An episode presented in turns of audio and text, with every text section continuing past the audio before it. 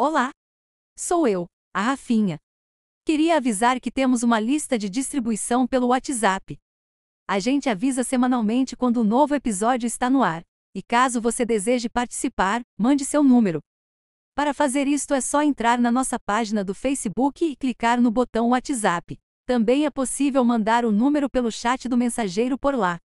Um abraço a todos e um ótimo final de semana. Deixe o Google Aberto, o seu podcast semanal construído com a ajuda de um dos maiores bancos de dados do planeta.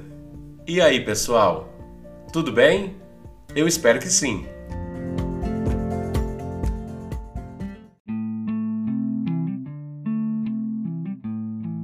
Esse é o episódio número 17. Esse nosso podcast é sobre variedades e é apresentado semanalmente. Vamos começar?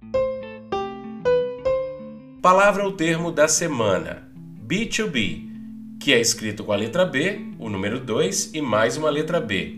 É uma sigla fonética que significa business to business e trazendo para o nosso português, dentro do contexto, seria uma tradução como de negócio para negócio. B2B, então, são as transações comerciais que envolvem o fornecimento de produtos e serviços entre empresas, ou seja, não vai envolver o consumidor final. Se pensarmos então que, neste caso, uma empresa é cliente de outra empresa, teremos uma brecha para atuações de marketing e de sites de compras e serviços online, por exemplo. Eles serão voltados para esse tipo de clientela pessoa jurídica. Parece estranho pensar em marketing B2B, de empresa para empresa, pois normalmente a gente pensa em marketing voltado para gente como eu e você. Mas pense bem, num sistema onde um grupo grande de empresas precisa de um mesmo produto para fabricar algo e atender os seus clientes, nada mais justo do que fazer um marketing direcionado para essas empresas e não para os consumidores pessoas físicas. Existem outras siglas que explicam outros tipos de negociações entre empresas, entre pessoas físicas e entre nicho de mercados. Mas para isso, deixe o Google aberto. Enquanto isso, no Doodle do Google, foi Dia das Mães na Argentina e o Google lançou um doodle para celebrar isso essa semana. Também foram homenageados Farid Al-Atrash, que foi um músico e um ator egípcio dos anos 30. Também Benedict Sandin, da Malásia, que foi responsável por guardar e propagar a literatura indígena de todo um país nos anos 40. E por fim, um doodle bem patriota homenageando as eleições gerais da Nova Zelândia. Se você se pergunta o que é um doodle do Google até hoje, ele nada mais é do que o nome Google da página inicial, repaginado com desenhos e animações para homenagear pessoas, datas festivas e fatos importantes ao redor do mundo. E na dica de hobby dessa semana, violão. Muita gente tem vontade, mas falta coragem, principalmente porque a gente sempre acha que não leva jeito ou que não tem talento. Isso é uma falácia. E como dizia Renato Russo, da Legião Urbana, mentir para si mesmo é sempre a pior mentira, ou seja, você nunca vai saber se não tentar. E também a PNL não aconselha você ficar repetindo que não vai aprender porque não tem talento, ok? Tocar violão pode ser um desafio nas primeiras aulas, como todo começo, mas muitos professores de violão afirmam que com três semanas, ou sejam 21 dias, você é altamente capaz de tocar dezenas de músicas. Isso mesmo, dezenas. Violão, além de ter um som agradável, é algo que reúne pessoas, alivia o estresse e ajuda na coordenação motora. Com o advento da internet, hoje não é tão difícil aprender de forma autodidata vídeos, sites de cifras com afinadores e variações de notas facilitam muito a vida dos que estão iniciando nesse hobby. E no Recordar e Viver, hoje vamos falar de um fato acontecido em 86 e que mexeu com o mundo, pelo menos com o nosso mundo ocidental e capitalista. Há 34 anos aparecia o cometa Halley. Quem se lembra? Halley é o único cometa visível e periódico visto da Terra a olho nu. Ele retorna a cada 75 ou 76 anos, então por volta de 2061 será possível vê-lo de novo.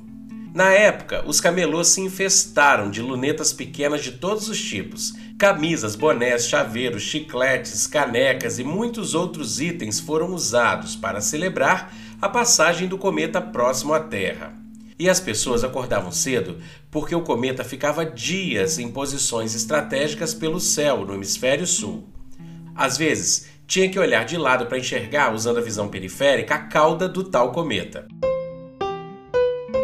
Na edição 15, falamos um pouco da literatura vendida em banca de jornal.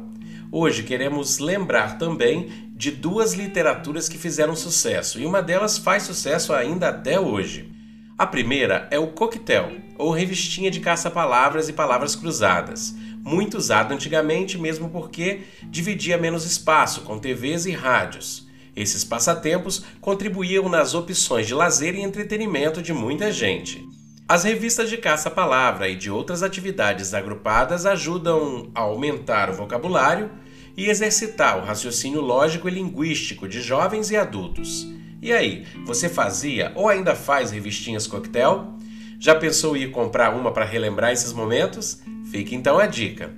A segunda literatura vendida em banca são os livretos com letras de músicas e cifras, ou chamadas revistinhas de violão e guitarra. Numa época sem internet, era com ela que alguns músicos se viravam na hora de copiar os sucessos tocados no rádio, levando-os para bares e restaurantes.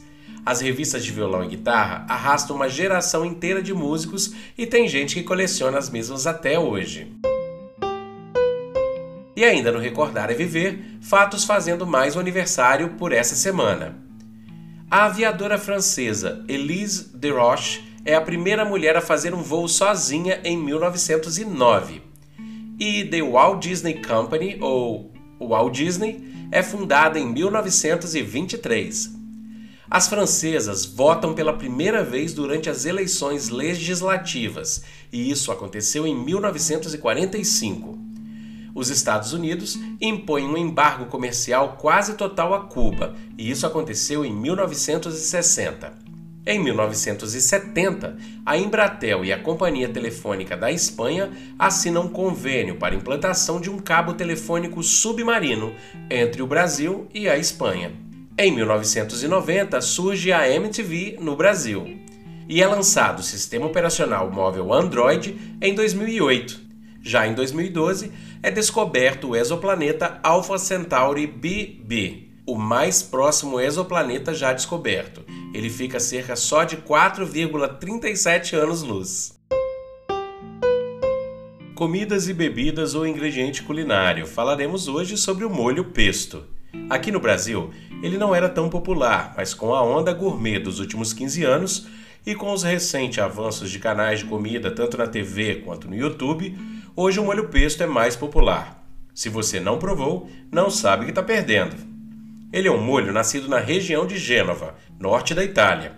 Os ingredientes são muito particulares dessa região, mas uma adaptação brazuca faz também muito sucesso por aqui, principalmente por causa do sabor folhas de manjericão fresco, azeite virgem, alho, noz, aquela do dia de Natal, sal e queijo parmesão ralado.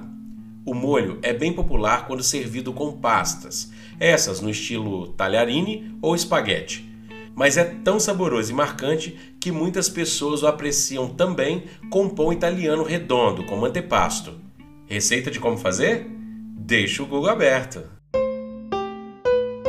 E nas notícias variadas, na constelação de Órion, onde ficam as Três Marias, a partir de meia-noite da madrugada do dia 21, quarta-feira, ocorreu a esperada chuva de meteoros.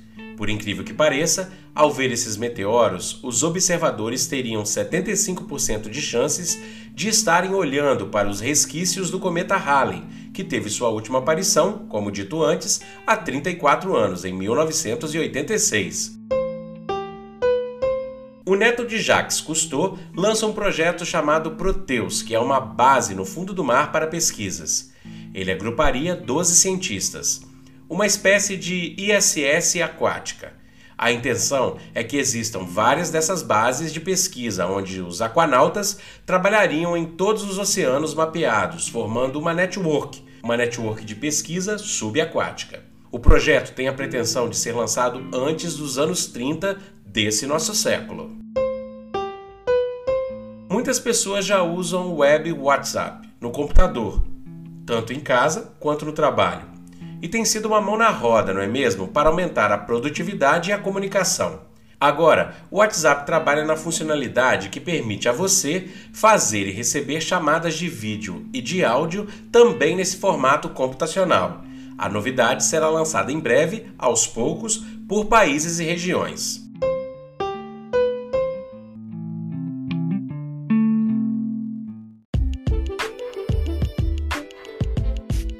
E para tudo isso que eu disse, ou para alguma coisa que você ouviu e precisa saber mais, deixe o Google aberto e até a próxima!